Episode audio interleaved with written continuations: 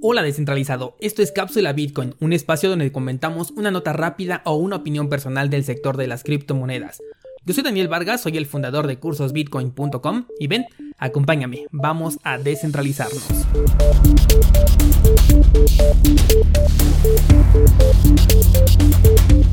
Hoy toca sesión de preguntas y respuestas, para lo cual ya sabes que tengo disponible el correo contacto arroba cursosbitcoin.com o bien me puedes encontrar en Instagram como arroba Dani M. Vargas. Vámonos con las preguntas directamente. Dice la primera, ¿dónde puedo comprar criptomonedas desde Argentina sin pagar comisión?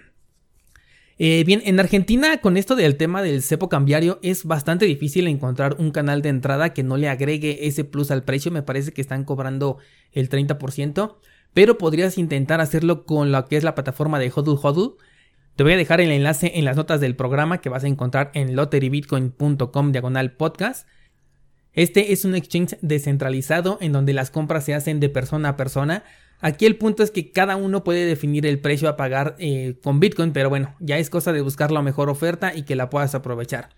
De igual manera puedes buscar tener acceso a DAI, esta es una criptomoneda que está anclada al precio de un dólar esta criptomoneda ya se encuentra en la mayoría de casas de cambio, así que fíjate si el precio de esta moneda no tiene un plus para poderla comprar allá en Argentina. Y de no ser así o que si el plus es más pequeño que el que pagarías en Bitcoin, puedes aprovechar y comprar esta criptomoneda y ya después con ella puedes comprar ahora sí Bitcoin y así te vas a ahorrar ese plus que te están cobrando en otros lados producto de la inflación que se está dando en este país. Bien, siguiente pregunta dice, ¿en México en dónde puedo comprar Bitcoin? Bueno, si me preguntas esto, yo voy a asumir primeramente que todavía no sabes nada sobre criptomonedas.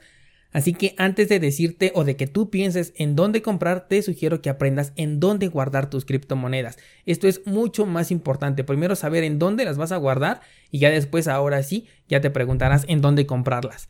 Eh, aquí en la plataforma de cursosbitcoin.com tengo un curso básico sobre Bitcoin, es totalmente gratis, nada más tienes que registrarte. Sugiero que le des una revisada primero a ese curso antes de que te decidas comprar tus primeros Bitcoins. Pero bueno, la respuesta corta a tu pregunta sería que por la facilidad que te brinda la plataforma podrías utilizar Bitso. Dice otra pregunta, si invierto en Bitcoin, ¿seguirá creciendo el valor de mi dinero? Mira, el precio de Bitcoin eventualmente va a incrementar. No sé cuándo, pero estoy completamente seguro de que va a subir de precio. Ahora, con respecto a tu dinero, esto yo no te lo puedo garantizar.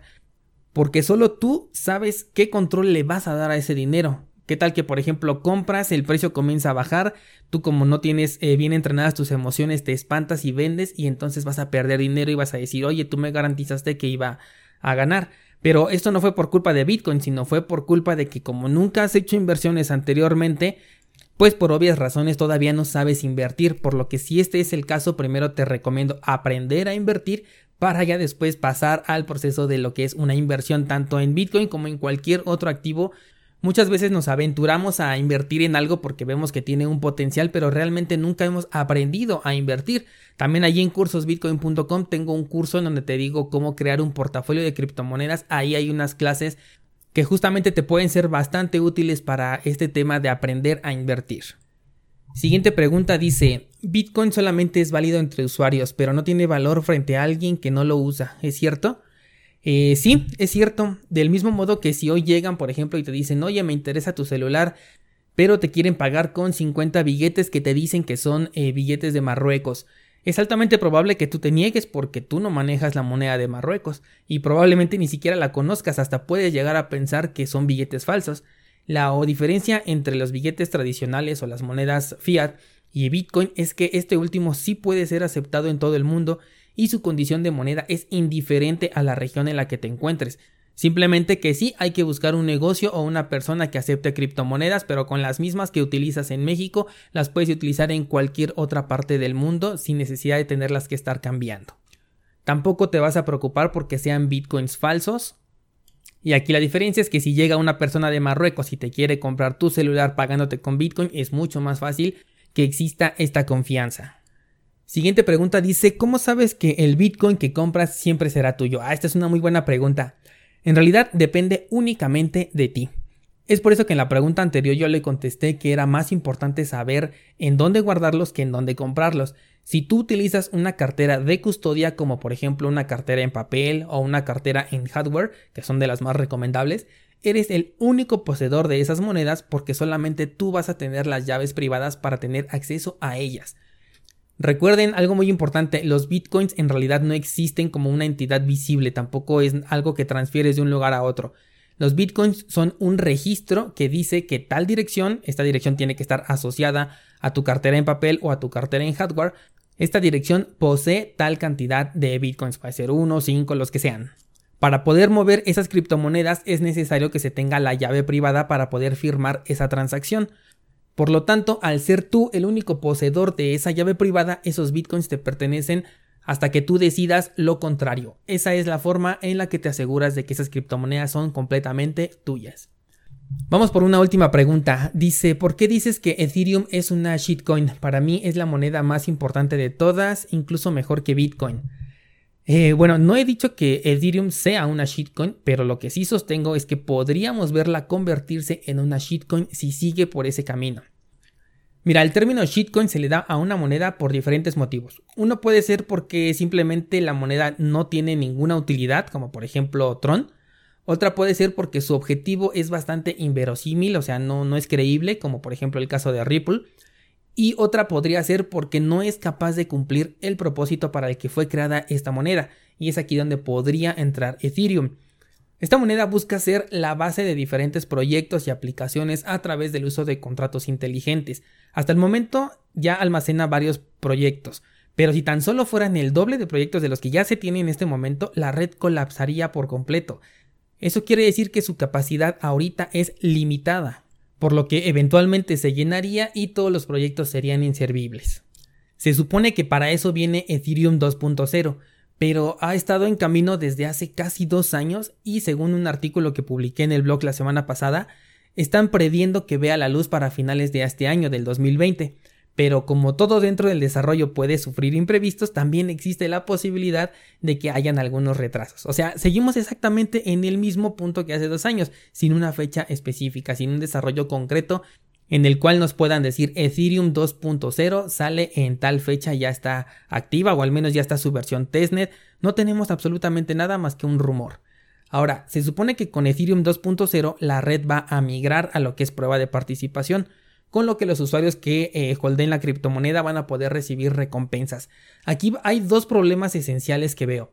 El primero es que la migración a Ethereum 2.0 representa un cambio muy grande dentro de su estructura por lo que muchos de los proyectos que actualmente ya están corriendo sobre esta red no van a ser compatibles y van a tener que reprogramarlos prácticamente desde cero. Y si de todas maneras se tiene que hacer una reestructuración del proyecto y además desde hoy ya estás avisado de ello, es altamente probable que muchos de esos proyectos ya estén trabajando en la migración, pero a otras blockchains diferentes a Ethereum, como puede ser Tesos, LSK, Cardano, no sé, la que sea, Neo, por ejemplo algo que pueden estar haciendo ya desde hoy mismo sin la incertidumbre de, bueno, cómo va a quedar la evolución de Ethereum o que si realmente va a salir en algún punto de este año. Porque entre más se tarden en sacar las herramientas necesarias para los desarrolladores, esto representa incertidumbre para cada uno de los proyectos que están corriendo sobre esta red. El otro problema que le veo es que Ethereum es el principal motor de las eh, DeFi, estas finanzas descentralizadas que les he comentado ya en episodios anteriores, que la verdad es que a mí no me gustan, no me aportan un valor real, al menos en lo personal, para el uso que yo le doy a las criptomonedas, pero sí he visto que a muchos les están entusiasmando. Bueno, el punto es que estos proyectos como el de DAI requieren que pongas en custodia algunos Ethereum, bueno, algunos Ether, que es la criptomoneda, con la finalidad de que puedas obtener préstamos o rendimientos por tu dinero.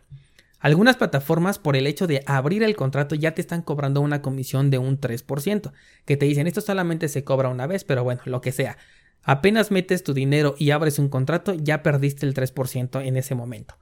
Y te están ofreciendo un rendimiento anual que va de entre 3 al 5% al año. Todo esto a cambio de la custodia del 100% de tus criptomonedas. Bueno, si Ethereum se convierte en prueba de participación, ¿para qué querrías tú delegar la custodia de tus criptomonedas por un mísero 2% al año de interés poniendo el riesgo todo tu capital si Ethereum de manera ya nativa te va a permitir hacer hold y staking sin perder la custodia de tus criptomonedas.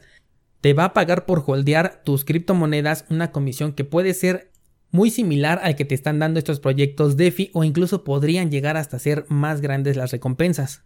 Todo esto sin la necesidad de pagar esta comisión que hay por apertura del contrato eh, inteligente. Y si es que te cobran un pequeño fee, va a ser insignificante al lado del 3% que te están pidiendo las DeFi. O sea que la evolución de Ethereum, por uno o por otro lado, por donde lo quieras ver, afecta directamente a los proyectos que ya están corriendo dentro de su propia blockchain. En otras palabras, Ethereum es su propio peor enemigo en este momento. Ya me extendí mucho, pero es que mira, por donde lo estés viendo, esta criptomoneda tiene todo el potencial para convertirse en una shitcoin si no toman con cautela sus decisiones a futuro. Insisto, no es una shitcoin ya declarada, pero va en ese camino y eso es lo que a mí me preocupa y por lo que yo decido no invertir nada en Ethereum hasta ver qué resuelven al respecto. Y pues bueno, ya fue muy larga esta cápsula. Hasta aquí esta sesión de preguntas y respuestas. Ya sabes que puedes hacerme llegar tus dudas por cualquiera de los medios que pongo a tu disposición, tanto en redes sociales como en la plataforma de cursosbitcoin.com y también vía correo electrónico. Nos escuchamos el próximo lunes. Gracias y hasta luego.